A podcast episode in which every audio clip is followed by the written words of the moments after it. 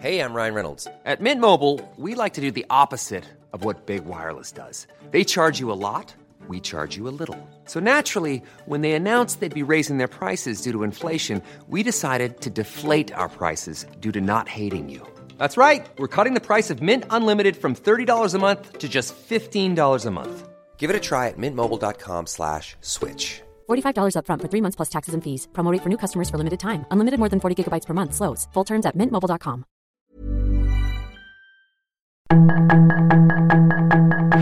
Tarde a tarde, lo que necesitas saber de forma ligera con un tono accesible. Solórzano, el referente informativo.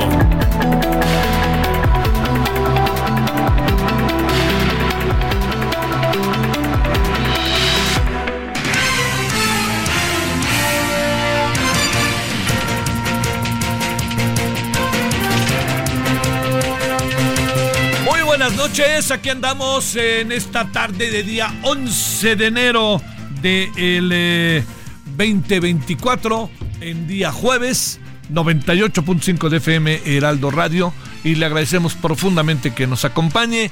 En nombre de todas y todos quienes hacen posible la emisión, le agradece servidor Javier Solórzano. Estamos en Referente Radio en esta tarde. Bueno, ya anoche. Fíjese que ha, sido motivo de mucha atención el acuerdo que el PRI y el PAN habían suscrito para que el PAN le dejara la candidatura al PRI. El PAN no tenía cómo ganar, ¿eh? La verdad, se lo digo, porque Manuel Jiménez estaba realmente muy bien posicionado. Pero hicieron un acuerdo y ese acuerdo, eh, pues en todo indica que, digamos, bueno, más bien no, se cumplió, el PAN ya se quejó y brincó de manera muy lamentable. Pero lo que sucede es que este acuerdo, fíjese la, relevancia que tienen las cosas, eh, lo que no, lo, lo que dejó claramente establecido es cuáles son las, los elementos, los puntos en que se ponen de acuerdo para ceder la candidatura a un partido u a otro partido. Y ahí sí, la verdad que se pasaron de tueste. Eh, ¿Por qué? Porque mire, a ver, un acuerdo de esta naturaleza, ¿para qué se hace?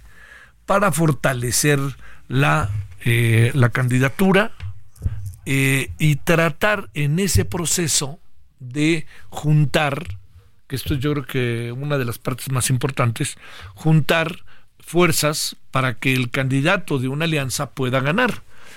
En el proceso, por supuesto que hay negociación. Nadie corre por la negociación. ¿Qué tipo de negociación?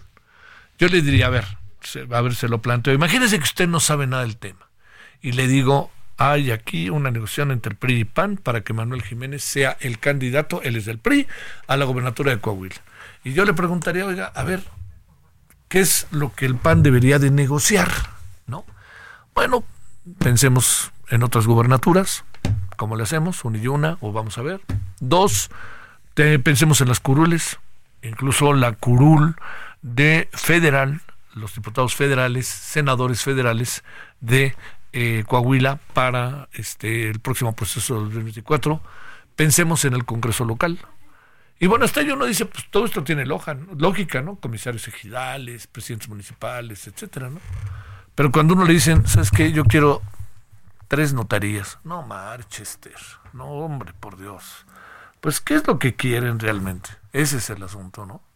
Y entonces, junto con ello, pues vienen otras cosas que uno dice, ¿cómo las pudieron haber negociado? Pues, ¿qué están negociando?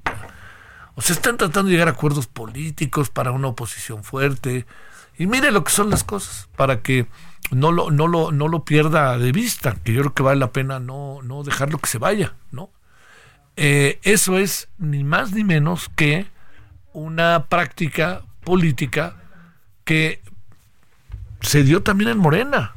Lo que pasa es que Morena ahora que se hace, a Morena está haciendo ruido y el presidente está haciendo ruido. Ahorita le digo por qué creo yo que lo está haciendo. Primero porque sí es fustigable eh, todo lo que tiene que ver con este acuerdo, pero yo creo que hay otras razones que ahorita les digo. Pero déjeme acabar con lo primero. Morena, ¿qué pues, está pasando en Jalisco? Esos audios en donde dicen, yo ya dije que yo quiero aquí tres y acá cuatro y acá no sé qué, y es Morena entre Morena, ¿no? ¿Cómo, ¿Usted cree que salió tan fácilmente la encuesta de Morena?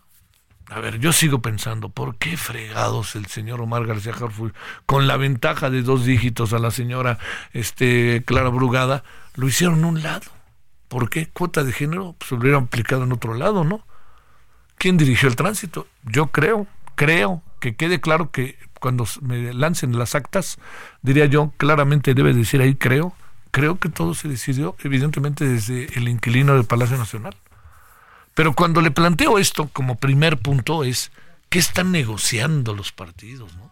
O sea, la política ruin, ¿no? Diría yo, vamos a ver qué saco aquí, qué saco allá. Pero fíjese lo bien que le cayó el asunto al presidente y a Morena, de este de Pripan. Pasó a segundo plano todo el reportaje que se hizo en Latinos sobre otro de los hijos del presidente. El presidente acabó respondiendo es un corrupto el periodista y uno dice, pero ¿cómo? Pero señor presidente, no le preguntaron si era corrupto. Es eso, no es, diga, no es, pero es corrupto además. Y le voy a decir por qué no es, y ahí te voy. Bueno, eso es lo primero. Lo segundo pasó a segundo plano, los 20 millones que denunció San Juana Martínez de Notimex respecto al uso de la liquidación de esos 20 millones para que se fueran a las arcas de la elección de, para, para el proceso electoral y que pudiera en su caso este, ser utilizado por Claudia Sheinbaum. Entonces ahora todo lo que se dice no es cierto. No es cierto. Bueno, primero, quien hace una acusación tiene que demostrarla.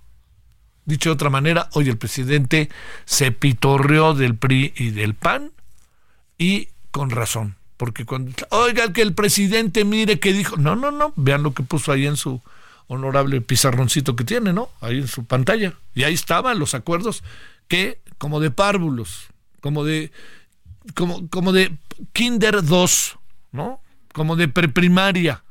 El señor Marco Cortés los ya conocer. Es que todo debe ser transparente. Por favor, hombre. El problema no es que sea transparente y que lo haya dado a conocer, el problema es que los hayan firmado, chinga. ¿No? Bueno, entonces el presidente, el Holgorio, se acabó riendo de todo, el presidente, y lo peor es que se pusieron de pechito. Bueno, entonces todo lo otro, que es digno de atención, pasa a segundo plano. ¿Por qué? Porque en lo otro, además de que les gana la narrativa, no solamente es que les gane la narrativa, sino es más bien que al, en, el proceso de que les gane la narrativa, el presidente tiene más elementos que los que tiene la oposición para denunciar elementos, cosas, apuntes, dichos que no están comprobados.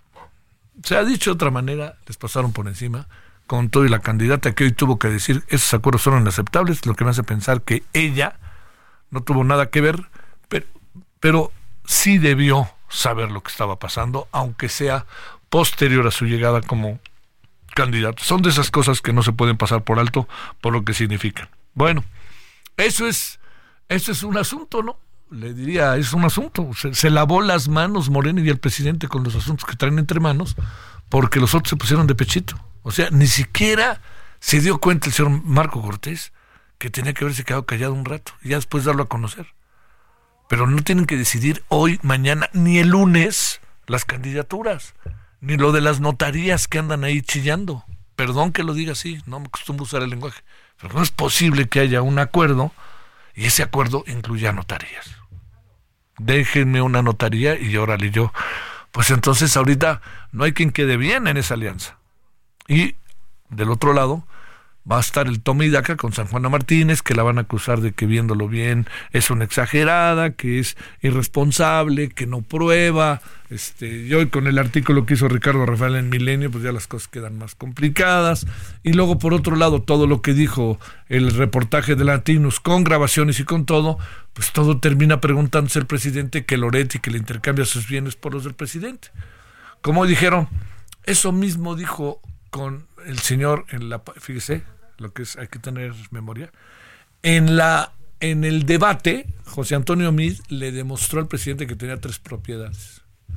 Y le dijo, no es cierto, no es cierto el presidente, claro que no. Y si te las doy, hablo de las propiedades, te, te doy las propiedades, sí, le doy, o le doy, te doy, no sé cómo lo dijo, las propiedades si me lo demuestras. ¿Y qué creen que hizo José Antonio Mid al día siguiente? Se lo demostró Se lo demostró. Pero, pues ya sabe, andamos en el régimen de que puede pasar lo que sea, pero todo el mundo sigue caminando como si no pasara nada. Y la verdad que eso tarde que temprano se nos va a golpar y nos va a alcanzar. Bueno, parte de lo que tenemos este día con muchos asuntos, hay una dinámica internacional como para no perder de vista. ¿Sabe dónde? En el hecho de que hoy Estados Unidos decidió dejar de ayudar a Ucrania porque se le acabó la lana.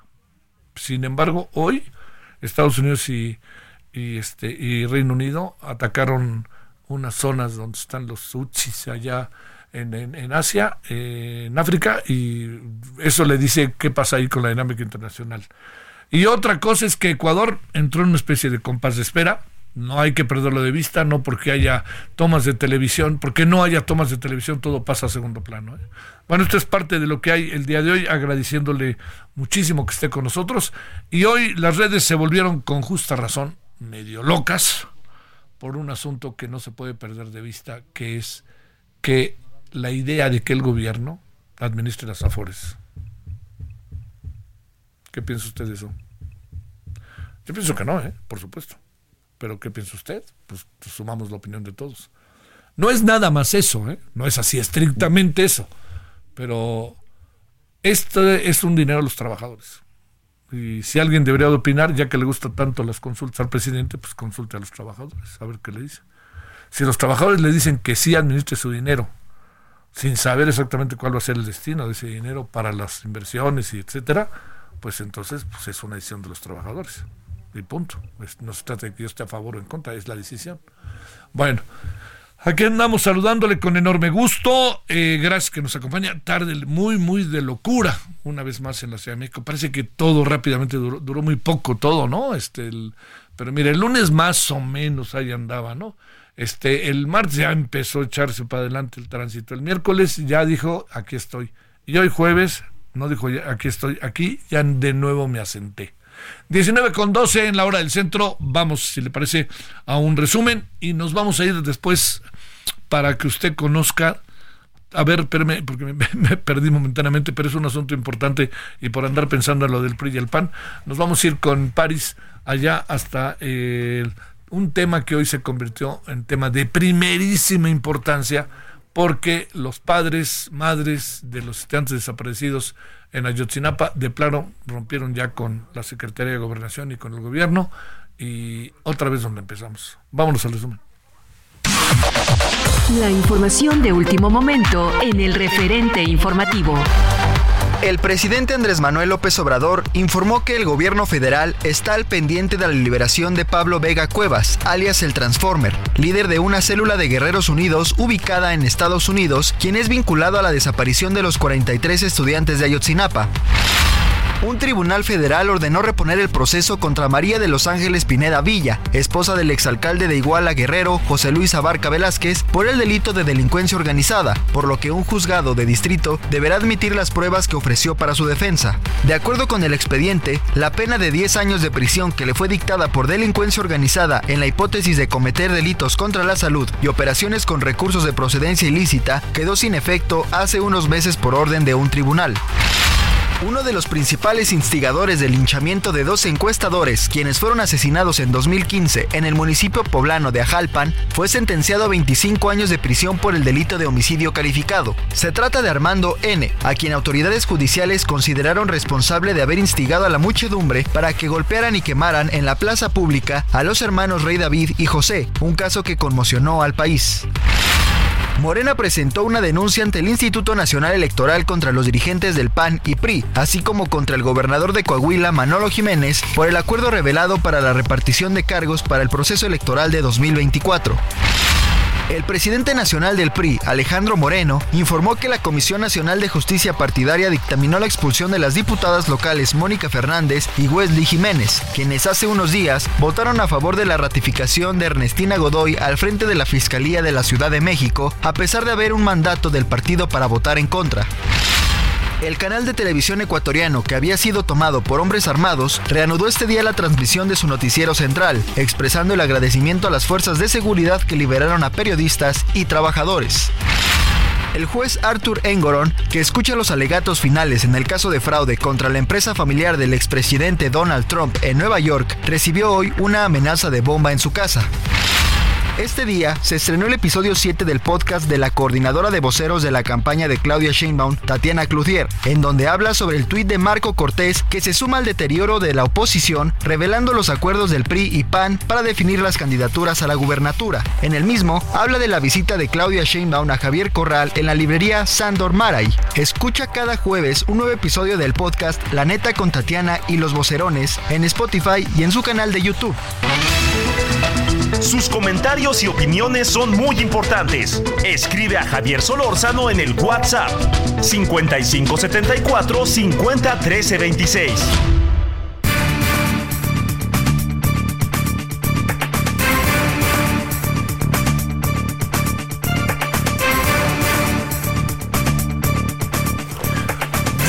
dieciséis en la hora del centro. Vámonos con Paris Salazar. ¿Dónde andas, Paris? ¿Qué ha pasado con el tema Ayotzinapa, que hoy parece que entró en una etapa muy, muy conflictiva, como casi de volver a empezar?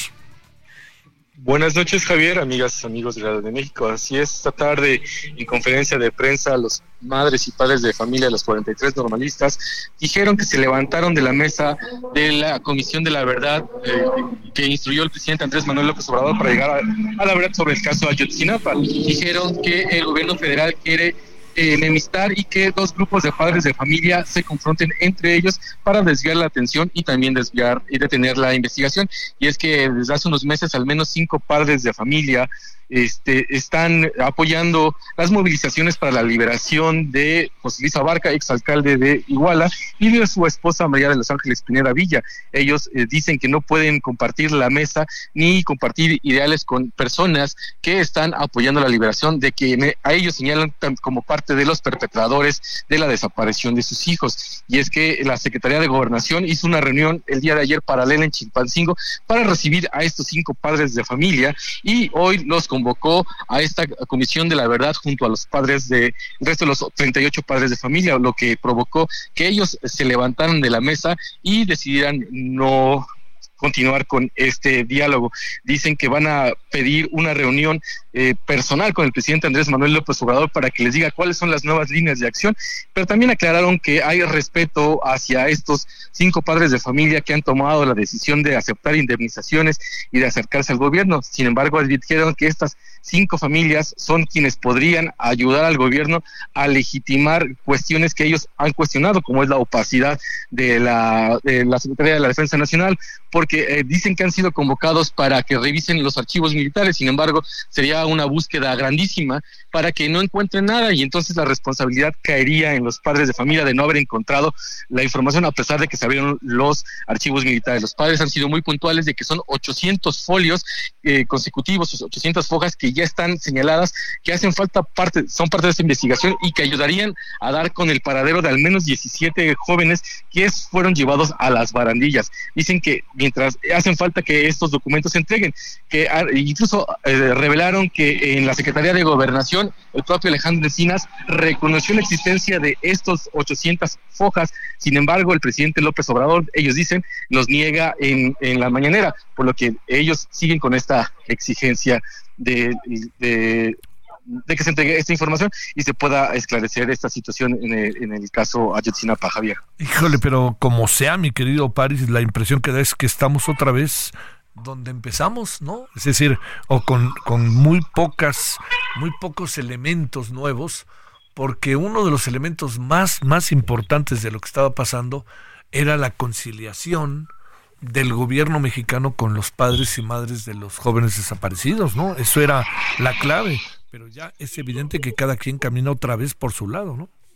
Así es, y es que eh, esta tarde el gobierno federal le hizo una invitación a los padres de familia para que suene, eh, sumen a instituciones educativas de alto prestigio a esta investigación, lo que señalan los padres que sería volver a empezar. Ellos están eh, demandando que vuelva el GEI a retomar las investigaciones, porque ellos ya conocen, tienen los antecedentes, tienen, saben de qué se trata el tema, y que invitar a otras instituciones educativas sería volver a empezar. Y así es, ya hay dos caminos parece que ya podría haber una, una división entre hacia dónde van los padres de familia y eh, hacia dónde van, es de las 38 familias y a dónde van otras cinco familias que han aceptado ya caminar con el gobierno federal para este eh, estar aceptando una indemnización, como también para eh, aceptar sentarse a la mesa de diálogo cuando el resto de las familias, la mayoría, ha decidido mantenerse en la, en la búsqueda de los 43 normalistas. Tenemos una idea de lo que viene París, es decir, se separan y se acaba el diálogo el presidente además hoy dijo, yo ya no quiero al GIEI,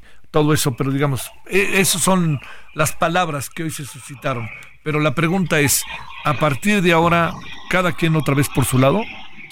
Así es, ahorita seguirán los padres por un lado y eh, el gobierno federal por otro, hasta que eh, se ha aceptado una reunión del presidente López Obrador, acepta recibir a estas 38 familias para marcar un nuevo rumbo a la investigación y bueno, les vuelvan, le, vuelvan a, solicitar que se entreguen estas 800 fojas que dicen ayudarían a dar con el paradero de al menos 17 normalistas que fueron llevados a barandillas. Vamos, vamos. Sale, Paris, te mando un saludo, muy buenas noches. Un placer, buenas noches. Vámonos hasta Tamaulipas, Carlos Juárez, ¿qué hay por allá? Te saludo con gusto, Carlos. Hola, ¿qué tal Javier? Muy buenas noches, qué gusto saludarte desde Tamaulipas para comentarte que los 32 migrantes que fueron secuestrados el pasado 30 de diciembre en el municipio de Río Bravo, entre lo que viene siendo Reynosa y Matamoros, ya cruzaron a los Estados Unidos durante la mañana de este día. Cabe señalar que, bueno, pues eh, se requirió del apoyo de las autoridades de los tres niveles de gobierno, así como también de lo que viene siendo asociaciones internacionales y las autoridades de Estados Unidos para que estos migrantes, la mayoría venezolanos, pudieran cruzar al estado de Texas. Hay que señalar que estas personas fueron ahora sí que liberadas por sus captores, un comando armado que los dejó ahí en el estacionamiento de una tienda en el municipio de Río Bravo, esto luego de que las autoridades estaban buscándolos por toda esa zona de Tamaulipas en la frontera para pues dar con estas personas que había incluso menores de edad. Afortunadamente estas personas ya están en los Estados Unidos y también te comento Javier que los testimonios que han dado a medios de comunicación de allá de Estados Unidos, bueno pues resulta que estas personas pues estuvieron retenidas durante los cuatro días y que bueno pues eh, estas personas también tenían que rezar y también tenían que estar eh, pues, muy al pendiente del tema de los pagos para poder ser liberados. Hay que señalar Javier en una información que se ha generado durante las últimas horas es que te comento que el gobierno de Tamaulipas informó que derivado a las acciones de investigación y operaciones de campo realizadas coordinadamente por elementos del ejército mexicano pertenecientes a la octava zona militar y policías de investigación de la Fiscalía General de Justicia del Estado, se dio a conocer que fueron rescatadas 61 personas más migrantes en la colonia Balcones de Alcalá del municipio de Reynosa. Esto se acaba de dar a conocer y te comento que es parte de los resultados de todas estas acciones de seguridad que se han estado dando. Hay que señalar que estas 61 personas, Javier, son de Guatemala, Ecuador y El Salvador y se encuentran en un buen estado de salud y fueron puestos a disposición de las autoridades competentes quienes determinarán su estatus migratorio y en el caso de los menores de igual forma la intervención correspondiente al sistema DIF de este estado de Tamaulipas. Por estos hechos se inició una carpeta de investigación y hasta el momento no hay ninguna persona detenida y tampoco por el secuestro de los otros 32 migrantes el pasado 30 de diciembre. Javier, es la información más actual. Te mando un saludo, muchas gracias. Muy buenas noches. Gracias, Carlos. Eh, bueno, vámonos ahora. Este, mire, eh, el, eh, lo que lo que está pasando con, con otro de los temas que yo creo que merecen una, una atención grande y que merecen estar ahí es tener la mejor información sobre si sí, qué, qué significan estas reformas que está proponiendo el presidente. Son reformas que requerirían una eh, pues requerirían una mayoría calificada, ¿no? Tienen que ver con el salario mínimo. En algunas cosas con el salario mínimo, fíjese que hay, ya, está como muy determinado desde antes de que el salario mínimo debe estar por encima de la inflación, pero bueno, otra vez lo lanzan. Yo creo que a pesar de todo no, no deja de ser también un, un acto evidentemente de justicia, pero político. Y la otra, le, le diría que lo que a mí me parece como como clave en este sentido es el tema de las afores. Lo vamos a abordar al rato. Debe el gobierno mexicano controlar, el presidente controlar los dineros de las afores? Se lo pregunto, ¿usted qué cree? Mire, ¿sabe qué me inquieta? Que me inquieta lo que puedan hacer con el dinero. No, no. no estoy en la, en la onda de que se lo van a volar, pero me inquieta la forma en que lo van a utilizar dinero de los trabajadores. Pero vamos a ver en qué consiste todo esto, ¿no? No, no me deje adelantar tanto. Pausa. El referente informativo regresa luego de una pausa.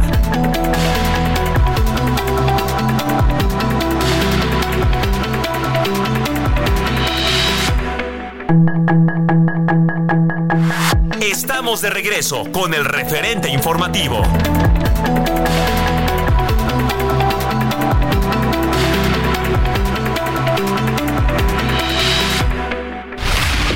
Referente informativo le presentamos información relevante. Estados Unidos liberó a El Transformer, líder de Guerreros Unidos y vinculado al caso Ayotzinapa. Morena denuncia al PAN y PRI por reparto de cargos en Coahuila. PRI expulsa a diputadas que votaron a favor de ratificación de Ernestina Godoy. Detienen en Yucatán a extorsionador que operaba en Quintana Roo. Dan 25 años de cárcel a incitador de linchar a dos encuestadores en Ajalpan, Puebla. Estragos del huracán Otis le ha costado más de 6 mil millones de pesos a las aseguradoras. Este día se estrenó el episodio 7 del podcast de la coordinadora de voceros de la campaña de Claudia Sheinbaum, Tatiana Cloutier, en donde habla sobre el tuit de Marco Cortés que se suma al deterioro de la oposición, revelando los acuerdos del PRI y PAN para definir las candidaturas a la gubernatura. En el mismo, habla de la visita de Claudia Sheinbaum a Javier Corral en la librería Sandor Maray. Escucha cada jueves un nuevo episodio del podcast La Neta con Tatiana y los Vocerones en Spotify y en su canal de YouTube. Sus comentarios y opiniones son muy importantes. Escribe a Javier Solórzano en el WhatsApp 5574 50 13 26. Bueno, la siempre escuchable una y otra y otra vez, la señora Amy Winhouse, y estamos escuchando Valerie. Eh, ella era de Reino Unido, se lanzó el trailer de su película biográfica que llevará por nombre Back to Black. De regreso al negro o algo así, o de, lo, de, de, atrás al, a negro, ¿no? Que supongo que es toda una metáfora. Oiga, pero, pero es buenísima la Amy Winehouse. No sé qué le parezca a usted, pero sí, de esas que son verdaderamente extraordinarias, garbanzos de al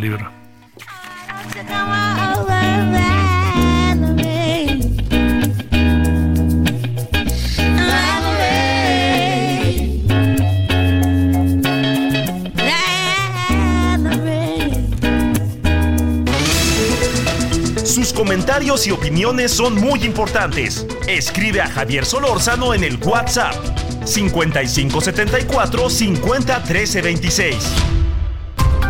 Solórzano, el referente informativo.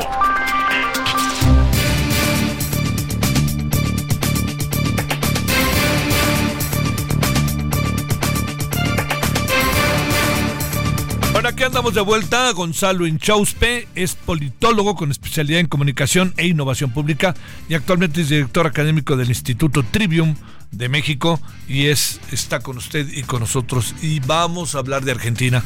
Gonzalo, te agradezco de nuevo. ¿Cómo has estado? Muy buenas noches. Muy buenas noches, Javier. Un gusto de nuevo estar contigo. Gracias. Feliz año. Para ti y para los tuyos. A ver, este... Eh, ¿Qué? Ya, ya, ya, este, el Fondo Monetario Internacional y el señor Milei ya, otra, ya son cuates o qué, como decimos en México. Bueno, no sé si tan cuates, porque fue una conversación, eh, una negociación más bien compleja, pero sí, hoy, hoy se dio el acuerdo, digamos, que se pudo anunciar el día de ayer a la noche. Así que bueno. Eh, es... No, no, es, no es una extensión, sino que nos prestan plata para devolverle lo que le debíamos. Con intereses además, ¿no? Así es. A ver, ¿cómo van las cosas desde que se llegó el señor Milei? Eh, cómo este eh, empieza a haber como muchas o, mucha oposición, pero como que la vida fluye. ¿Qué es lo que alcanzas a ver en esta cotidianidad, Gonzalo? Bueno, justo hoy es un buen día, es el, el ya vamos un mes y hoy se anunció la, la, digamos, la inflación de diciembre, que fue de 26,5, o sea, el doble de lo que venía en noviembre, y cerró, y cerró en arriba de 200 interanual. Así que este mes fue muy complejo, eh, mi ley lo preveía, un poco lo, la estrategia que él está implementando, es decir, bueno, esto hay que sacar la curita de una vez, ¿no? Hay que tirar y, que duela de una vez y todo. Entonces, el escenario que se viene es muy complejo. Eh, obviamente que hay una parte de la sociedad diciendo, bueno, votamos este cambio, aunque duela, vamos a hacerlo, hay que esperar qué pasa porque nada, esto te digo, se devaluó de un 100%, eso se refleja en los precios, subió la nafta un 27%, las obras sociales, que es el seguro médico privado, un 40%, el transporte va a subir un 45%, a partir de febrero van a salir las tarifas de gas, de luz, eh, bueno, toda esa cuestión, entonces va a seguir subiendo esta, esta inflación y obviamente los, los salarios que ya venían golpeados por un país con inflación van a seguir resentidos, ¿no? Entonces, se viene una situación compleja. En enero acá tenemos la particularidad que un poco la ciudad, eh, digamos, está un poco apagada por la cuestión del, verano y, de que un poco la ciudad muere, entonces todavía no se ha reflejado en las calles, pero hay mucho miedo y mucha incertidumbre. El tema es hasta cuándo va a aguantar, sobre todo la gente que lo votó, ¿no? Toda esta, digamos, e, estas medidas que está tomando que claramente son impopulares, pero bueno, que él, él dijo que avisó, ¿no? El que avisa no traiciona. Están implementando por ahora, pero hay que ver hasta cuándo tiene paciencia la, la gente.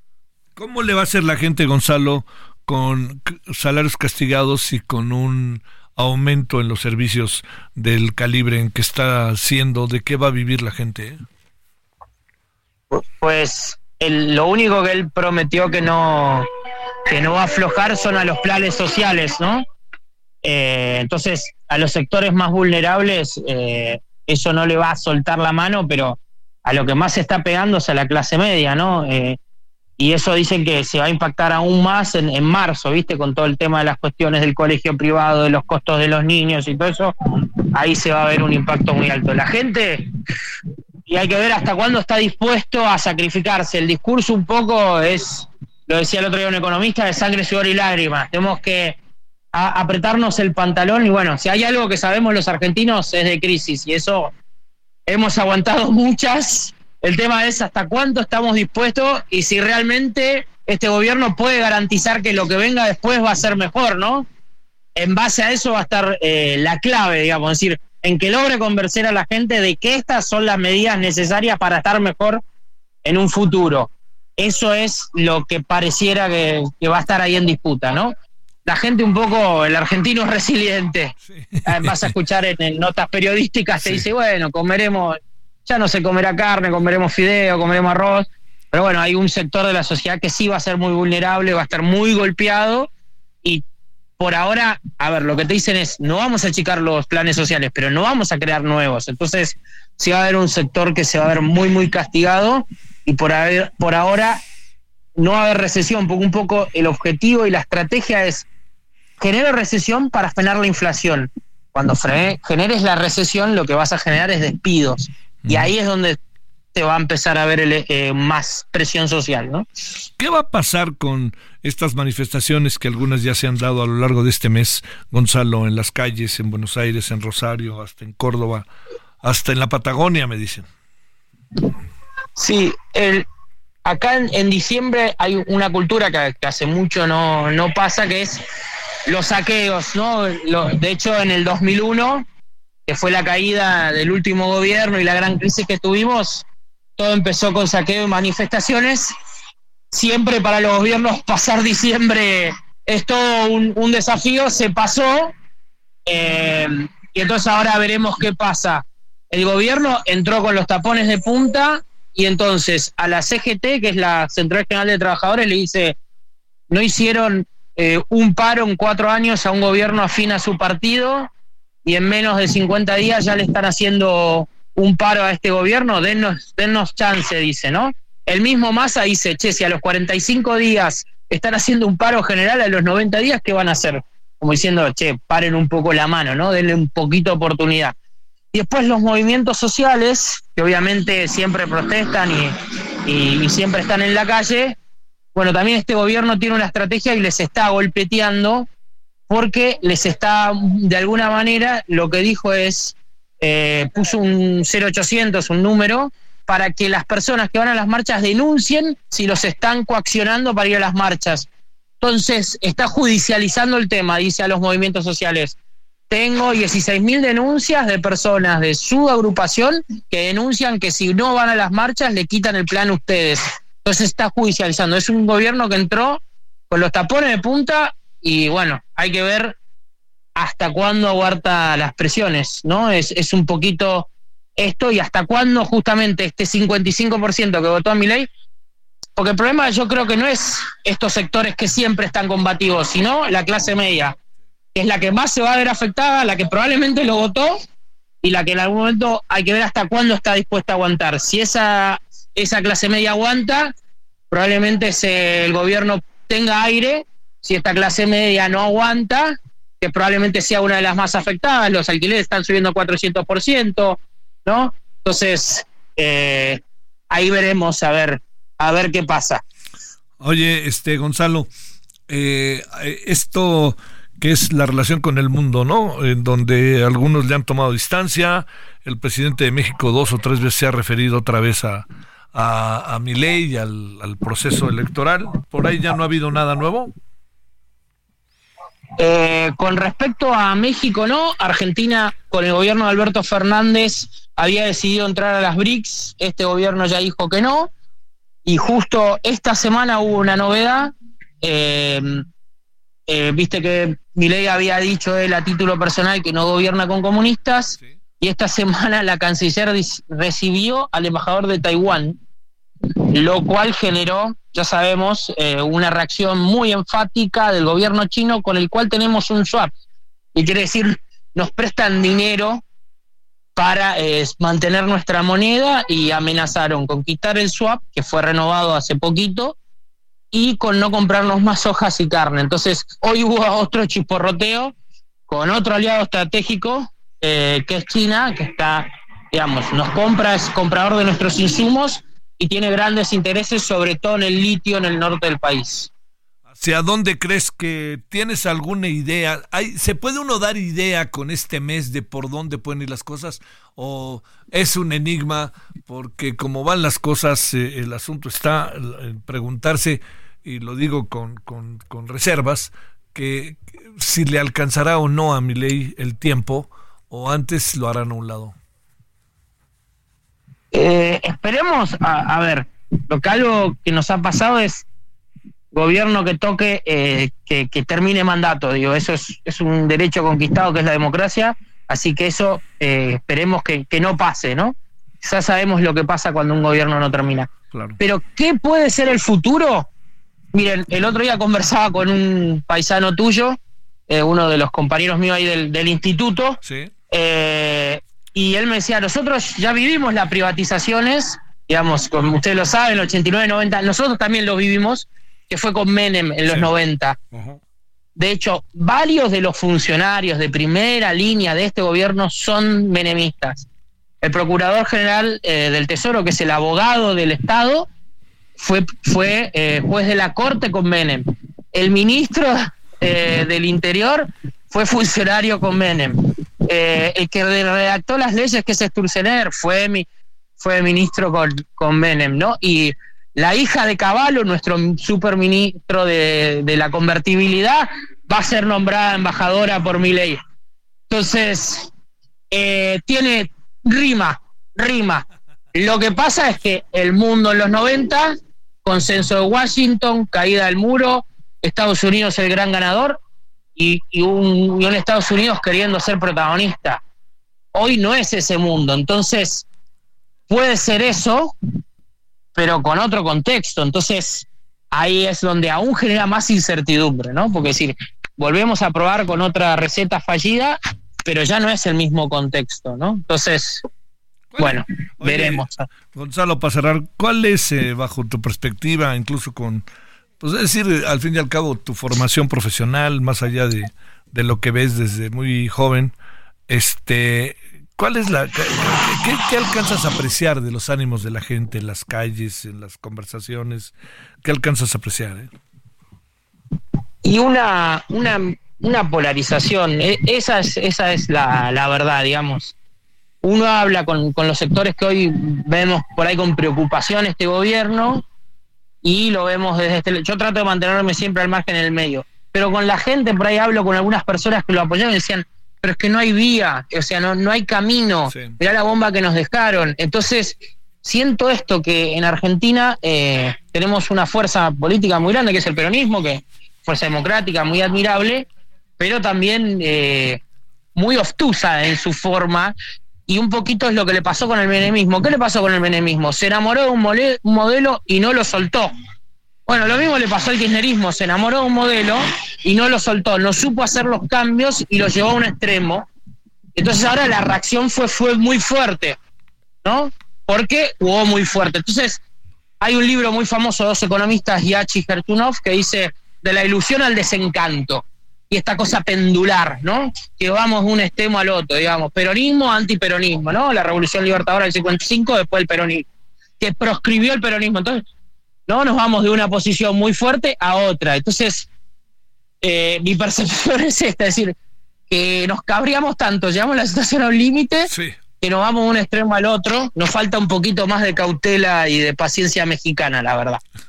Ah, bueno, Gonzalo, te mando un gran saludo. ¿Dónde andas? ¿En Buenos Aires? Así es, mira, estoy a escasos metros del Congreso Nacional. Bueno, te mando un gran saludo y muchas gracias y muy buenas noches, Gonzalo Inchauspe. Buenas noches, Javier. Un, abrazo, abrazo, gracias. Vámonos a las 19.48 en la hora del centro. Sus comentarios y opiniones son muy importantes. Escribe a Javier Solórzano en el WhatsApp 5574 501326. Estamos de regreso con el referente informativo.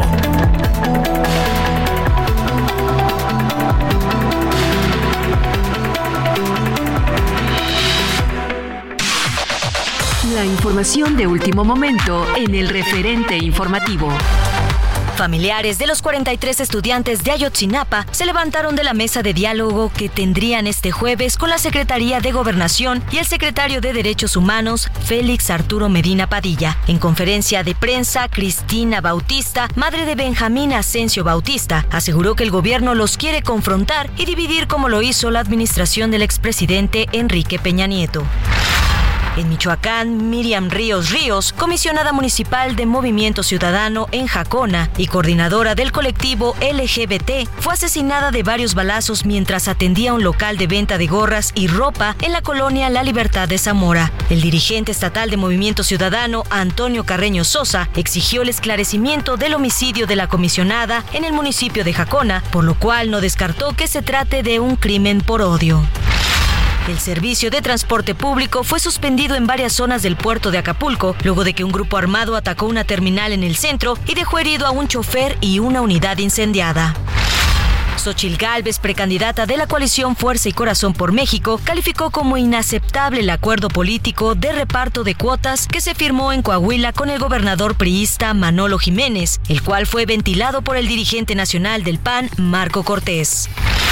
El cantante de corridos tumbados Peso Pluma siempre sí podría presentarse en el cierre del Festival de Viña del Mar el próximo primero de marzo, siempre y cuando se compruebe que el mexicano no tiene ningún nexo con la delincuencia organizada. Eso después de que el consejo organizador del festival argumentaron que el cantante hace apología a la violencia y a la cultura del narco.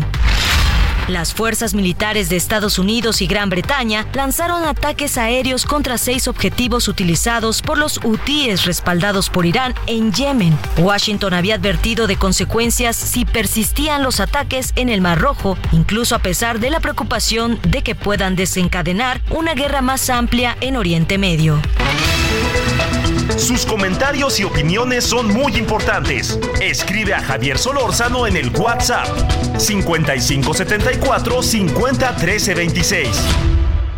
Bueno, estamos con la Amy Winehouse Rehab en esto que es, eh, le, bueno, se lanzó este día el tráiler de su película biográfica. Hey, I'm Ryan Reynolds. At Mint Mobile, we like to do the opposite of what Big Wireless does. They charge you a lot. we charge you a little. So naturally, when they announced they'd be raising their prices due to inflation, we decided to deflate our prices due to not hating you. That's right. We're cutting the price of Mint Unlimited from $30 a month to just $15 a month. Give it a try at mintmobile.com slash switch. $45 upfront for three months plus taxes and fees. Promo for new customers for limited time. Unlimited more than 40 gigabytes per month. Slows. Full terms at mintmobile.com. Que lleva por nombre Back to Black. Back to Black. Back atrás, black, negro. Back to Black. Vámonos a las 20 con 5 en hora del centro.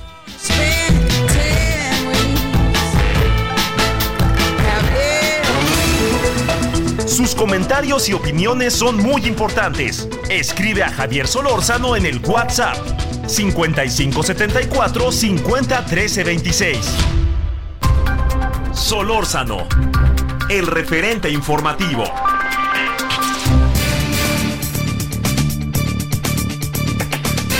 María Belén Arroyo, periodista ecuatoriana, editora de revista Vistazo. María Belén, te saludo con mucho gusto. Gracias que estás con nosotros acá desde México. Muy buenas noches. Eh, gracias, Javier. Buenas noches. Te saludo desde aquí, desde Quito, Ecuador. Y muy agradecida por el interés y la atención que estás presentando frente a tu audiencia tan amplia sobre este problema. María Belén, eh, hemos venido conversando con colegas tuyos, hemos seguido, como puedes imaginar, detalladamente el asunto, per se, por la importancia que tiene, por tu país, por toda la gente que vive en Ecuador, pero también porque sabemos que este, de alguna otra manera hay cárteles mexicanos e intereses de la delincuencia organizada quizá metidos en todo esto. Las últimas horas, María Belén, ¿cómo las puedes definir? Eh, perfecto, como unas horas de incertidumbre en Quito, donde está la capital política del Ecuador, de angustia y sufrimiento en Guayaquil, puerto principal y segunda ciudad en importancia del Ecuador, y primera en importancia económica. De zozobra en muchas ciudades de la, de la parte del de la parte litoral, me refiero a la provincia del Manabí, y de estupor en las provincias donde tenemos a cárceles en las cuales están hoy por hoy todavía eh, 158 agentes de seguridad penitenciaria retenidos por parte de, personas privadas de la libertad. Me refiero a las provincias de Loro, Cotopaxi, Loja, Azua, Tunguragua, Cañar y Esmeraldas. En suma, te estoy resumiendo eh, el territorio ecuatoriano, que es pequeño realmente en, en superficie, sumido en incertidumbre, angustia y zozobra en esta que ha sido una semana crítica, crítica y que hace un parteaguas en la historia ecuatoriana. ¿Qué, supones? Eh, a ver, digo, ¿cuál, ¿cuál, será? Viene de alguna manera, se va acercando el fin de semana, en donde la gente no saldrá, pero las actividades económicas, escolares, los hospitales, los sistemas de salud, de seguridad, etcétera, están funcionando, no están funcionando. Ahí qué es lo que pasa, María Belén. Eh, la gente hoy, hoy día, ya a 48 horas de estas escenas violentas, terribles que dieron la vuelta al mundo, la, la, toma de un canal de televisión. La gente intenta retomar la normalidad de a poco. Eh, escuelas, eh, planteles de educación en general están eh, impartiendo clases por vía virtual, quizá con ya la experiencia que hubo durante la pandemia, con un poco más de normalidad, si tú quieres. Ya no es tan nuevo en, en tener clases vía virtual. Eh, los padres tienen, por el momento, muchos de ellos escuchado temor de mandar a los hijos a las escuelas. Dio en la vuelta también la imagen de una niña con un adolescente con un uniforme escolar blanco manchado de sangre, recibió una herida, un impacto perdido en el tórax y un guardia de seguridad la alcanza a abrazar y, la lleva en brazos aproximadamente por dos cuadras hasta ingresar al hospital y le logra salvar la vida. Eh, con eso te digo, una bala perdida eh, puede llevarse vidas. Así han muerto eh, deportistas, así han muerto otro tipo de personas que no tenían nada que ver eh, eh, esa jornada inexplicable e inenarrable de este martes. La gente, te digo, trata de buscar, recupera la calma, pero esto no es así nomás.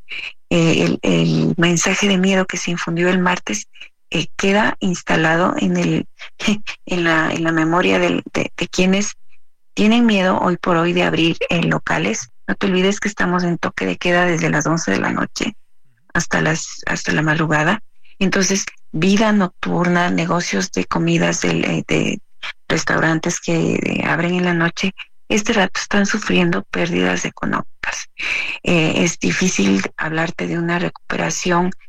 Tú lo mencionas, se acerca el fin de semana y la gente está entre con el temor y, la esperanza de si es que va a haber o no recuperación de la normalidad.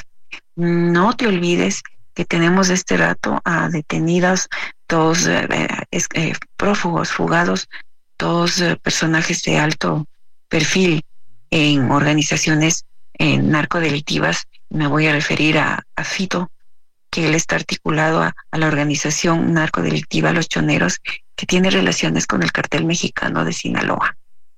Él es el, la, primera persona que está, de la que estoy hablando, de, de perfil con jerarquía. Él está prófugo, se hizo pública esta información al inicio de esta semana sin que se haya esclarecido qué día exactamente se escapó. Lo que sí hay indicios es que tuvo complicidad del sistema penitenciario para fugarse. Y el otro personaje que te menciono que está este rato también prófugo y ha mandado un mensaje diciendo desde la clandestinidad que se entrega si le dan garantías para su vida es el señor de apellido Colompico, personaje vinculado con una organización narcodelictiva llamada Los Lobos, y los lobos tienen una dinámica articulada y atada a la actividad del cartel mexicano Jalisco Nueva Generación. Para decirte en otras palabras, tenemos dos prófugos de alto nivel, de alto perfil criminal eh, en la calle, fuera de las prisiones, eh, y están articulados a carteles de tu país. Claro, y oye, y te diría María Belén, además, pues como tú bien lo sabes, acá no hay uno, sino varios, varios, pero varios, este, eh, comunidades del país en donde están confrontados y en donde en algunos casos las, las, comunidades eh, no al nivel en el que están ustedes, pero algunas comunidades acaban confrontándolos con masacres, ¿no? La verdad, 12, 13, 14, 15 personas muertas. A ver, déjame plantearte la parte de la política, la parte que tiene que ver con partidos políticos, un gobierno, María Belén, de un año y medio, un presidente que se ve inevitablemente, diré yo, rebasado, pero no sé qué haga ante eso. ¿Cómo ves todo esto? Precisamente para que tenga contexto tu audiencia, este país, el mío, tenía que haber ido a elecciones recién en 2025, pero por una crisis tremenda política que hubo a inicios de año, esta crisis llegó a un epílogo, a un punto máximo de clímax en mayo, cuando el entonces presidente Guillermo Lazo, quien enfrentaba un juicio político por varias acusaciones, una serie de acusaciones que entre ese, ese rompecabezas de acusaciones incluía unas relaciones extrañas de un miembro de su familia, de su cuñado, con un, un señor de un empresario pseudo, pseudo empresario posiblemente articulado a un grupo de origen albanés. El presidente Lazo se ve frente a este escenario de impeachment y disuelve el legislativo en mayo de este año. Al hacerlo, adelanta elecciones porque esa es una figura que consta en la constitución ecuatoriana vigente desde 2008. Se llama muerte cruzada. Renuncia el presidente, disuelve la asamblea, se queda gobernando 180 días más mientras hay elecciones. Esto apresura a los actores políticos. Daniel Novoa es percibido como un empresario joven, tiene 35, 36 años, acaba de cumplir. Eh, él es un millennial eh, y aquí hay electores y votantes muy jóvenes, eso lo demuestra este padrón. Le dan el voto de la esperanza, pero al mismo tiempo las, la, juventud tiene esta contraparte que es la inexperiencia. Él eh, prácticamente fue elegido para terminar el mandato hasta 2025.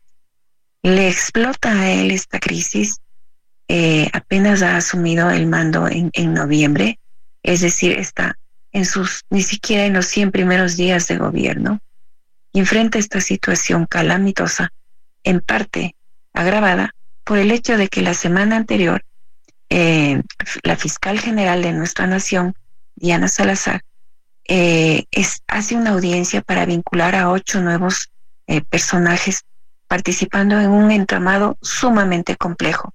eh, que ella lo denominó metástasis.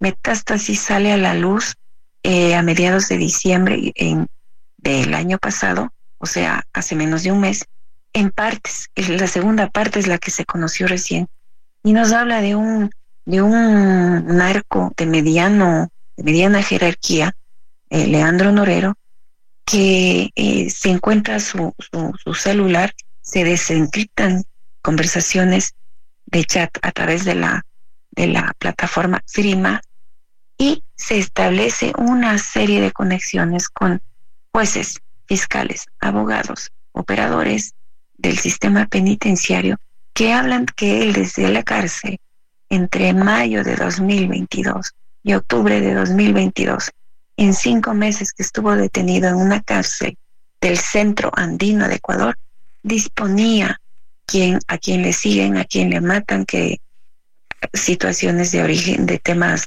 de narcotráfico, pero también ciertas conexiones políticas. Esta es la gravedad del caso Metástasis y o coincidencia a semana, al día que la fiscal en audiencia explica muchas de estas ramificaciones, eh, al día siguiente lo detienen al personaje Colompico, porque la fiscal dice, Colompico es la persona que plantea, el que tiene planeado un, un, ¿cómo decirte? Tiene un plan para atacar contra mi vida. Van a asesinarme las mismas personas que ya mataron a un candidato presidencial. Claro, sí. Tú debes haber oído de Fernando Villavicencio. Lo detienen, lo detienen y esto es lo que ha pasado, que él ya está fugado. Todo este cóctel de situaciones te lleva a, a, lo que estamos viviendo hoy por hoy. Este, tienes una, para cerrar, una presunción de cómo nos viene el futuro. Es difícil saber cualquier cosa, pero digamos, esto se tiene que recomponer porque también las fuerzas políticas se tienen que cuestionar. El señor Correa también hablan mucho de lo que aquí llamábamos abrazos no balazos, en fin, ¿no? Justamente eh, este, este golpe que hemos vivido como país esta semana me parece que nos debe eh, hacer un, un, un parteaguas a todos para empezar a generar este debate imprescindible eh, el país ecuatoriano ha vivido en el velo del desconocimiento, de la incapacidad de mirar la magnitud. Hoy por hoy estamos obligados a entender que es un problema de narco, mafia a gran nivel, con 22 organizaciones eh, identificadas y eh, este rato tenemos militares ya, se han declarado objetivos terroristas estos integrantes. Preguntas, ¿dónde les van a guardar a 300 eh, 29 personas ya detenidas, si ya tienes una crisis carcelaria y si hay una evidencia de que el Estado ecuatoriano no domina, no controla todos los territorios de cárceles. Si hoy por hoy, como te cuento, hay 158 agentes de seguridad penitenciaria secuestrados. Entonces, si no tomas una decisión inmediata, ¿a dónde les llevas? ¿Qué haces con los nuevos detenidos. No, hombre, no, además ve a saber cuál es el destino, los van a matar, ¿no? Esa es una gran pregunta, porque en estas situaciones de conmoción es, es completamente difícil saber cuál es la línea entre el uso de la fuerza. ¿Hasta dónde llegas en el uso de la fuerza en nombre de la seguridad? ¿Hay personas detenidas, hay personas detenidas por los reos en las cárceles o no? Sí, te comento, hay 158, ah, de seguridad. Digo, lo que digo es que cualquier acción que tome a, cabo el gobierno, esas 158 personas tienen un destino verdaderamente incierto, ¿no? Precisamente, esa es la gravedad del problema. Eso sería lo inmediato, lo inmediato a, identificar qué va a pasar. María Belén Arroyo, te mando un gran saludo hasta Quito. Muchas, muchas gracias. Tan bonito que es Quito, ¿eh? Por cierto que tengo la fortuna de conocerlo. Te mando un gran saludo. Bueno, yo estuve en México en diciembre en Colpín. Mira. En, el Congreso de Periodismo de Investigación. Sí, aquí en la Ciudad de México, ¿no?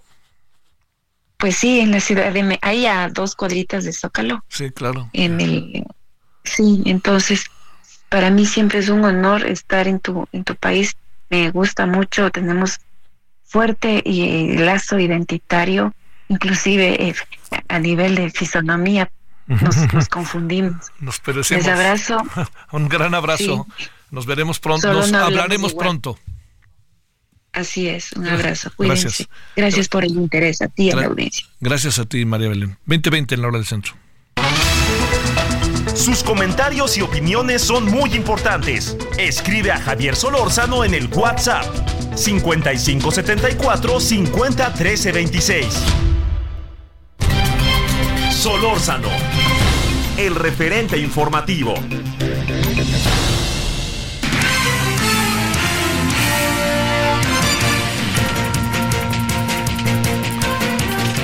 Toño Ramírez, te saludamos con gusto. Espero que ya pronto llegue ese día. Conductor del Heraldo Radio en Acapulco. ¿Cómo te va, Toño?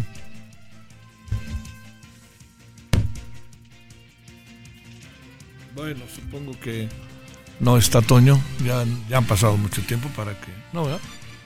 A ver, Toño, ¿ahí me escuchas? ¿Me escuchas, Toño? ¿Distraído? No, no. Bueno, a ver, este.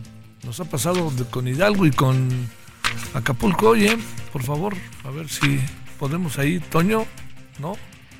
A ver, a ver. ¿Me escuchas, Toño?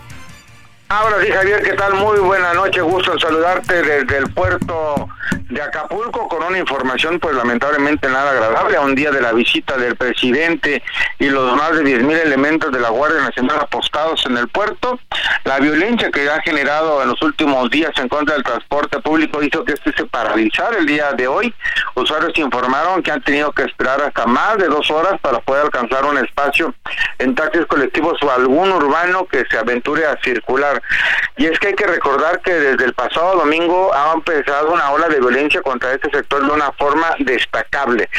A una horma del servicio público fue quemada por hombres armados el pasado domingo sobre la avenida Adolfo López Mateo del Puerto, a unos cuantos metros de un módulo de la Policía Municipal. El día martes, una camioneta de la ruta Mosimba Granja fue incendiada en esta misma zona. Ayer por la tarde, un líder transportista identificado como Alejandro Solano fue asesinado a balazos en la avenida Constituyentes, la segunda más importante después de la costera Miguel Alemán. En redes sociales y en grupos de WhatsApp han estado circulando audios de amenaza en contra del transporte público que van desde quemar sus unidades, como ya lo hemos visto, hasta atentar contra la vida de los choferes. Pese a esto, las autoridades autoridades mencionan que todo está bajo control, nada, nada más alejado de la realidad. Ya el día de hoy, un chofer de un camión urbano fue baleado en el cruce de las avenidas Andrés de Urdaneta y Diego Hurtado de Mendoza, justo en el mercado central del puerto de Acapulco. Además, hombres armados despojaron de una urban a un chofer para luego incendiarla en Boulevard de las Naciones, esto en la zona Diamante. Hace un par de horas, aproximadamente 6, 6.30 de la tarde, eh, un grupo de hombres armados también quemaron un taxi en la parte alta de Praderas en Costa Azul. Al respecto, la presidenta Belina López Rodríguez hizo una publicación en su página oficial para pedir respetuosamente, y lo digo entrecomillado, a la Comisión Técnica de Transporte y Civilidad del Estado que se atienda el problema del transporte público en Acapulco. Por cierto, el titular de esta dependencia, Arturo Salinas, informó que están trabajando de manera normal todas las rutas, negando la falta de transporte en el puesto, algo, algo que desde muy temprano se podía observar. La respuesta del gobierno estatal al comunicado de la presidenta López, lo cito, se convoca de manera respetuosa a la autoridad municipal de Acapulco encargada de la seguridad pública a garantizar las condiciones necesarias de seguridad a los trabajadores del servicio público, acciones que continuarán coadyuvando con la Secretaría de Seguridad Pública del Estado y Guardia Nacional en beneficio de este sector. Por indicación de la presidenta Brina López Rodríguez, a lo largo del día pudimos observar a la policía y a tránsito municipal eh, teniendo labores de taxi colectivos, además de estar cuidando los contenedores de basura a lo largo de la semana con policía armada para evitar que sean llenados en exceso. Un boletín más por parte del municipio de Acapulco mencionando que en atención a la justa demanda de la ciudadanía se establecieron recorridos integrados por las fuerzas del orden para brindar condiciones de seguridad y certidumbre a los operadores, propietarios y pasajeros de las unidades del transporte. Esta falta de transporte público y la inseguridad que se está llevando a cabo en este momento ha ocasionado que los centros comerciales cierren prácticamente desde las 7 de la noche. Allá Acapulco era un, un pueblo fantasma, Javier. Te mando un gran saludo. ¿Sale el 15 o no sale el 15? Tenemos el 15, si no, este tío Ifete nos, nos cuelga bajarle las orejas. Hasta luego, Antonio. Buenas tardes. Noches. Un gusto, gracias. Ya escucho cómo anda Acapulco. ¿eh? No dejó de estar como estaba en, eso, en lo que corresponde a la seguridad. Pausa. El referente informativo regresa luego de una pausa.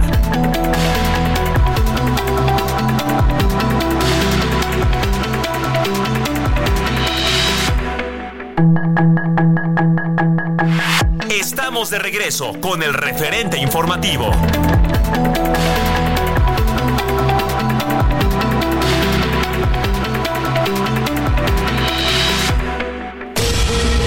La canciller de Ecuador, Gabriela Sommerfield, comparecerá este viernes ante el Consejo Permanente de la Organización de los Estados Americanos en Washington para abordar la crisis de violencia en su país, donde el presidente Daniel Noboa declaró esta semana un conflicto armado interno contra el crimen organizado.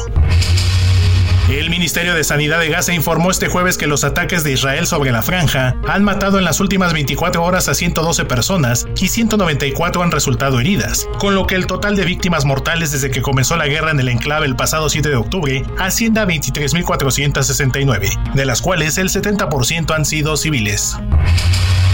El presidente de Ucrania, Volodymyr Zelensky, rechazó una posible pausa en los combates con Rusia, al advertir que eso solo beneficiará a Moscú, que podrá producir y recibir de Irán y Corea del Norte el armamento necesario para lograr sus objetivos en el campo de batalla, y confió en una pronta llegada de más apoyo de sus aliados de Occidente.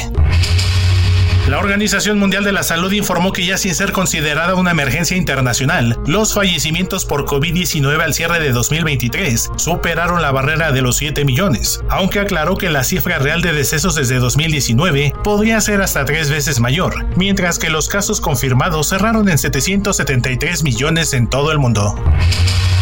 Hunter Biden, hijo del presidente de Estados Unidos Joe Biden, se declaró no culpable este jueves de los cargos que se le imputan ante un juez en Los Ángeles, California, en una primera audiencia en el caso en donde se le acusa de no haber pagado aproximadamente 1.4 millones de dólares en impuestos federales entre 2016 y 2019.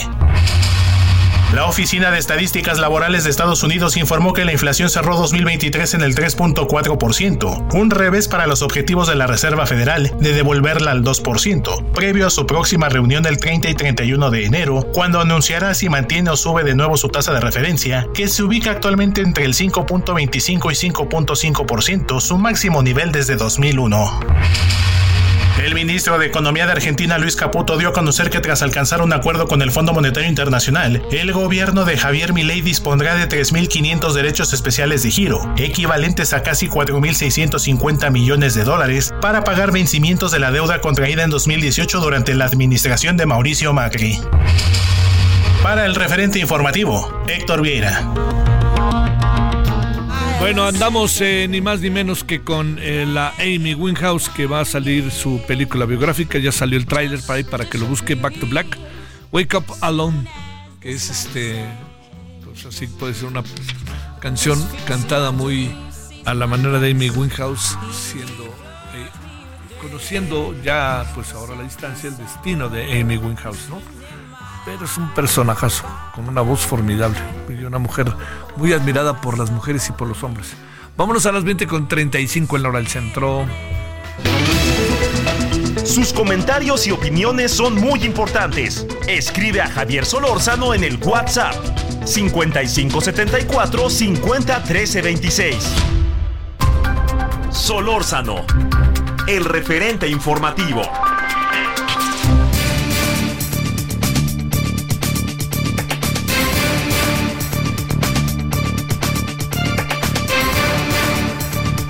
20 con 35 en la hora del centro. Arturo Espinosa, consultor en temas electorales, constitucionales, director del Laboratorio Electoral. Querido Arturo, ¿cómo has estado? Muy buenas noches.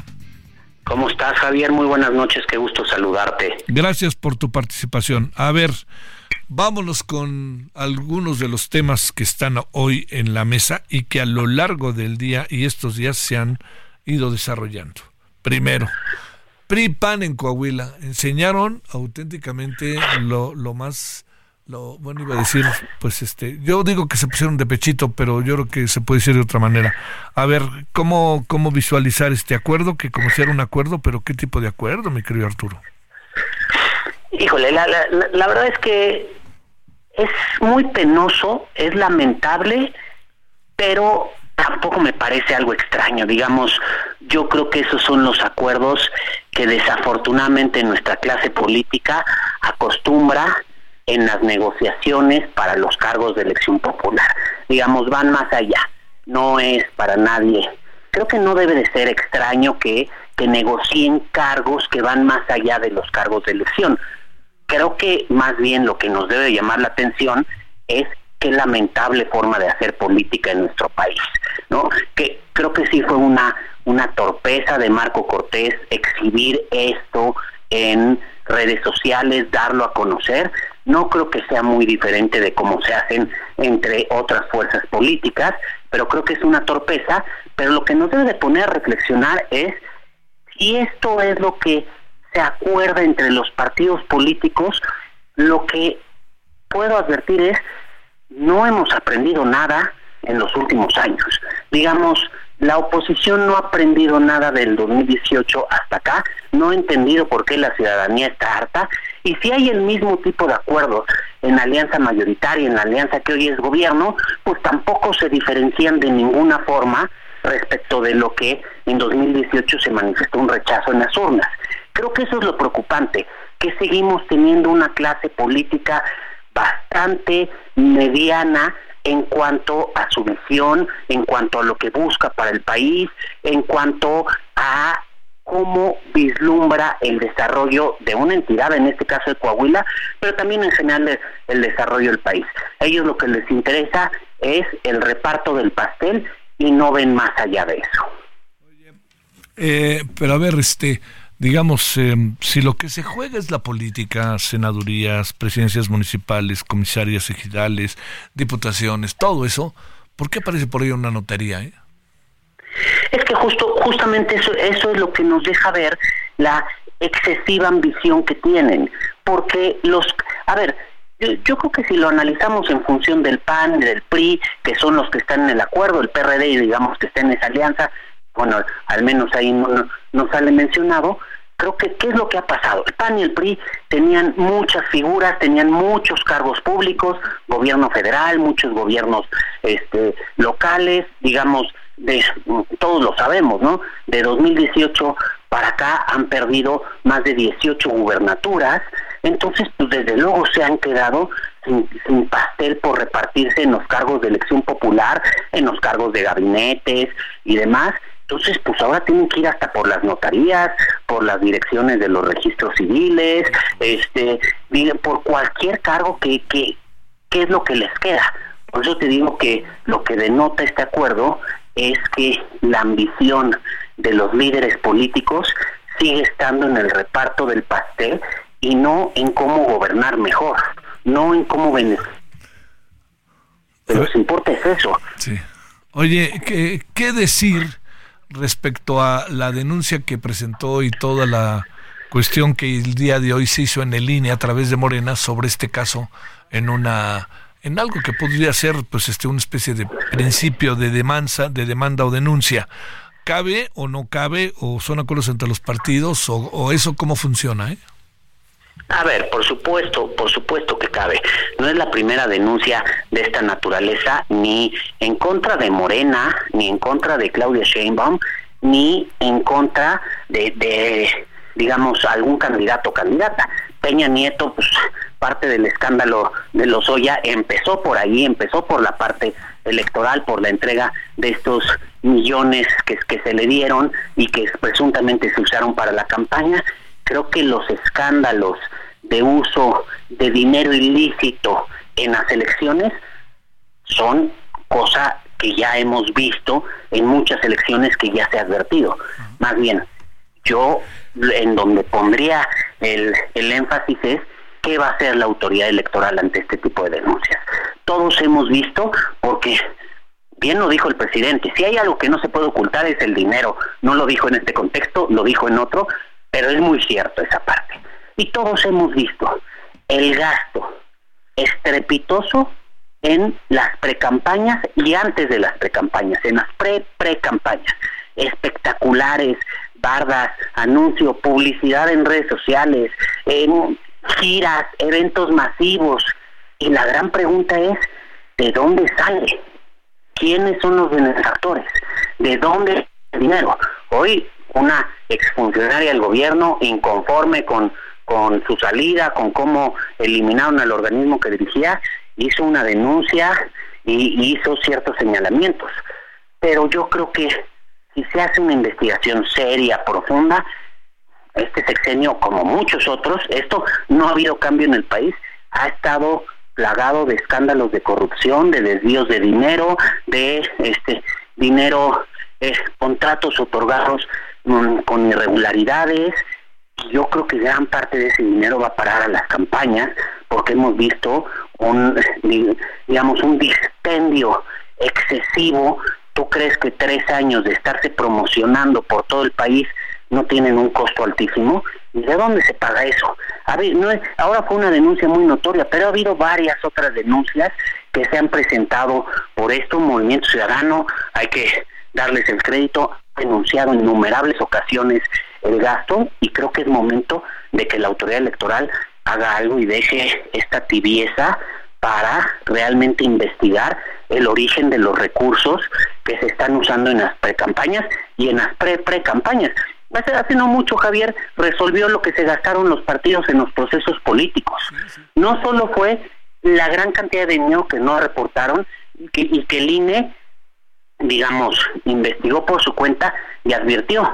Pero al menos el INE, ya me parece que se quedó corto, reportó que se gastaron en el proceso de Morena más de 80 millones de pesos. Lo que no sabemos es de dónde salieron 80 millones de pesos. Los puso el partido, los candidatos los pusieron de su bolsa. Si es así, pues tienen un gran poder adquisitivo. Oye, Arturo, eh, oye, a ver, para, para nada más eh, cerrar la primera parte. Eh, esta denuncia que presentó el INE seguramente se tendrá que revisar. ¿Trascenderá o no? Estoy hablando la, la denuncia que se presentó en el INE por parte de Morena por este acuerdo PRI-PAN. ¿Puede eso proceder siendo que es un acuerdo entre partidos? Este, o, cómo, esto cómo, cómo debería de verse para decirlo de manera sucinta? A ver, yo, yo creo que sí puede proceder. La unidad de fiscalización tendrá que hacer una investigación y tendrá que emitir un dictamen al respecto. Y yo creo que sí podría proceder. Yo creo que hay elementos para hacer una investigación en este sentido. A ver, segundo. Hoy Xochitl Galvez pidió al INE investigar a Morena por desvío de recursos de Notimex, a lo que sumó todo lo que dijo que se le daba más dinero a, a este, Claudia Sheinbaum en el proceso de las corcholatas, lo que había dicho y repetió una y otra vez Marcelo Ebrard. A ver, ¿ahí qué puede pasar, Arturo? A ver, yo, yo creo que es parte un poco de lo mismo. Eh, ese tema me parece que ya está cerrado. ¿Por qué ya está cerrado? Porque como explicaba ahorita, estos procesos que le llamaron procesos políticos de, de los partidos, el que hizo el Frente, el que hizo Morena y sus aliados, ya fueron objeto de fiscalización. Ya el INE investigó lo que tenía que investigar y ya advirtió que hubo ciertos gastos que no reportaron, que hubo cuál fue el monto de lo que se gastaron en estos procesos. Ahí me parece honestamente que la oposición se durmió y en general pasó bastante desapercibido ese tema porque es un tema que debió de haber eh, llamado mucho más la atención y en su momento se debió de haber eh, presentado las inconformidades, los recursos, las quejas, denuncias, eh, recursos y demás para impugnar eso, porque pues nada más se dijo que se gastaron arriba de 80 millones, no se reportó casi la mitad, pero pues se impusieron sanciones económicas a los partidos, inicialmente se advirtieron ciertos montos, después se redujeron a prácticamente la mitad y no pasó nada más. Creo que ese es un tema que nos debería preocupar, porque efectivamente se gastó mucho dinero en esos procesos, unos gastaron mucho más que otros, Claudia fue la que más gastó por parte de, de Morena, pero pues no pasó de ahí es un tema que creo que nos pasó un poco de noche y que debió de haber sido, em, digamos, mucho más escandaloso. Que Sochi lo mencione ahorita, pues sí es importante, pero digamos, en la parte de las autoridades electorales creo que ese ya es un tema prácticamente cerrado. No basta con que el presidente diga que no este no hubo recursos desde Notimex para Claudia Sheinbaum y no basta con que Claudia Sheinbaum diga que no hubo y que yo toda mi vida luché contra el uso de recursos públicos para las elecciones. No basta con eso, ¿no? Supongo que tiene que haber algo más, ¿no? No, por supuesto que no. Más bien, ahorita la autoridad electoral, pues ya le, le digamos, le dieron pie a que inicie una investigación, a que averigüe. Por eso digo que ahora la, el tema está en la cancha de la autoridad electoral y hay que ver si está a la altura de las circunstancias. Creo que lo que hemos visto es un proceso electoral bastante inequitativo, con muchas irregularidades en cuanto a intervención de servidores públicos, en cuanto a uso de recursos públicos, en cuanto a actos anticipados de pre-pre-campaña, de pre-campaña, de campaña. Creo que es momento de que la autoridad electoral se tome esto con seriedad, deje resuelva sus conflictos internos, deje a un lado esas diferencias y se ponga a trabajar en lo que es importante, el proceso electoral y en garantizar las condiciones para tener una elección verdaderamente equitativa, con certeza, bajo los parámetros de legalidad y demás. Oye, para este para cerrar, lo que pasa es que algo que no podemos pasar por alto es que pues este el tribunal y el instituto empiezan a vestirse de otro color, ¿no? Bueno, no diría de otro color porque pareciera que antes estaban de otro color, simplemente empiezan a ser como más ah, eh, empáticos y sobre todo por la designación, por lo que ha pasado hacia el partido del presidente o hacia el presidente mismo. Lamentablemente sí, Javier, eh, esta parte me pesa mucho porque yo creo que tenemos autoridades electorales muy valiosas en nuestro país, estamos en gran parte en donde está nuestra democracia gracias a ellas. Y lo que yo hoy veo es no solo una inestabilidad de las autoridades electorales por eh, sus órganos máximos de decisión, el Pleno de la Sala Superior, el Consejo General del INE, sino además veo autoridades electorales que realmente están siendo muy débiles ante lo que estamos viendo de la elección. se ha señalado en diversos momentos por diversas organizaciones, por diversos órganos de observación electoral y demás, que hay focos, alertas muy preocupantes, como las que acabo de señalar, en temas de equidad, en temas de certeza, en temas de legalidad. Y la verdad es que las autoridades electorales están más bien enfrascadas en sus pleitos internos por el control del poder que en atender la elección con la firmeza con la que se necesita. Creo que la autonomía y la independencia de la autoridad electoral está, digamos, bastante alicaída y creo que tienen que ponerse a trabajar en recuperarla porque pues hace apenas algunos meses estábamos la ciudadanía saliendo masivamente a defender a las autoridades electorales, a defender la democracia de este país y hoy parece que pues ya ya se olvidó esa parte, ¿no? Creo que hay que exigirles que se comporten a la altura. Arturo, te mando un gran saludo. Arturo Espinosa, gracias. Muchísimas gracias, Javier. Muy buenas noches. 20:49 en la hora del centro. Sus comentarios y opiniones son muy importantes. Escribe a Javier Solórzano en el WhatsApp 5574 50 13 26. Solórzano, el referente informativo.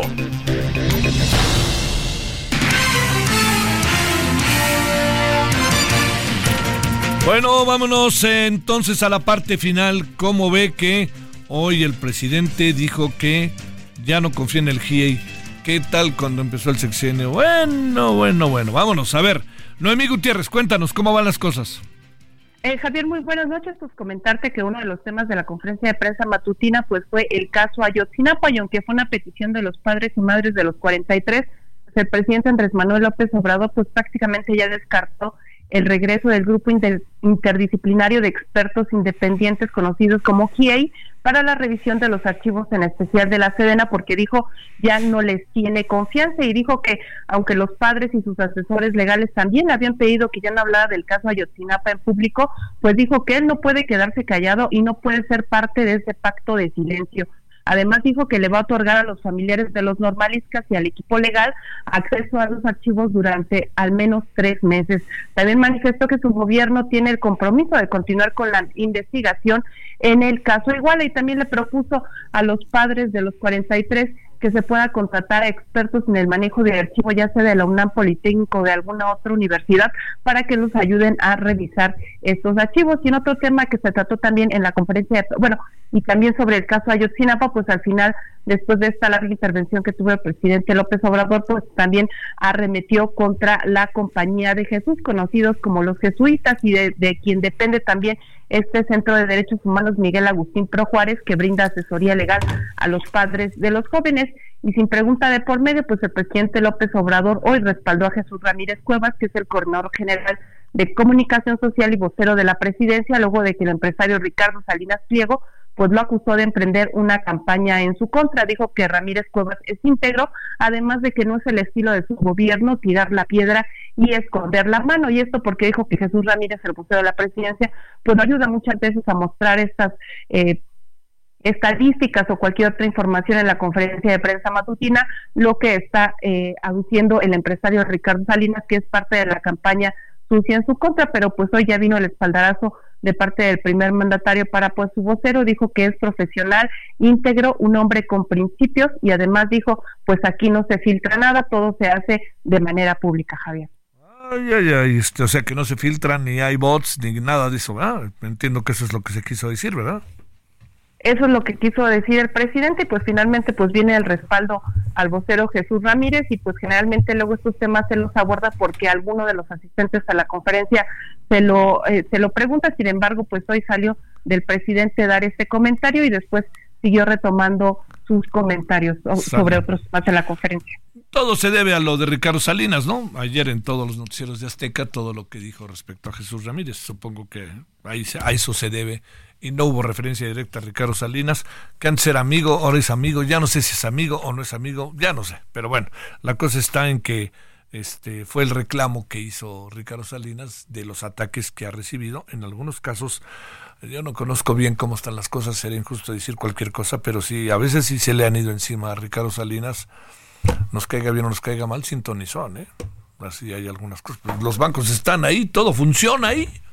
¿no? Sí, no, y, al menos hoy el presidente pues López Obrador pues finalmente abordó este tema, aunque sí, finalmente no se refirió por su nombre a Ricardo Salinas Pliego. Generalmente hace estos temas y no se refiere a algunos nombres de algunas personas, como ayer recordemos a la diputada Salma Lobano, tampoco no se refirió a ella por su nombre, sin embargo pues le dio alguna disculpa, pero pues abre estos espacios pues para dar algún posicionamiento y luego retoma el discurso que tenía en la conferencia. Sí, sí, pero te digo, yo no alcanzo a ver así digamos, si uno ve la vida diaria de, los bancos, del Banco Azteca, pues de la propia televisora, no dudo que pudiera haber algo tras de fondo que uno no conoce, pero lo que uno alcanza a ver es que pues eso fluye diario, ¿no?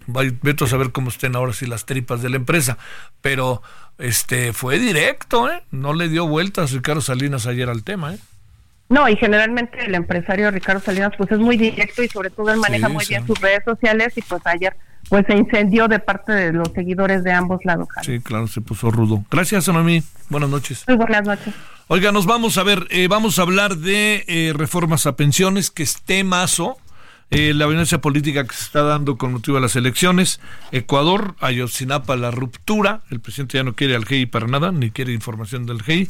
Y entre denuncias, que es algo de lo que platicamos hoy aquí en radio, denuncia de parte de Morena en el INE contra el PRIAN denuncia de parte de Xochitl por el asunto de las campañas con las corcholatas y el tema de Notimex y denuncia por aquí, por allá y por todas partes. Bueno, vámonos, nos vemos en cinco minutitos, ojalá nos acompañe aquí juntito, estaremos en Heraldo Televisión, referente Televisión de la Noche. Gracias en nombre de todas y todos, ojalá nos siga. Hasta aquí Solórzano, el referente informativo.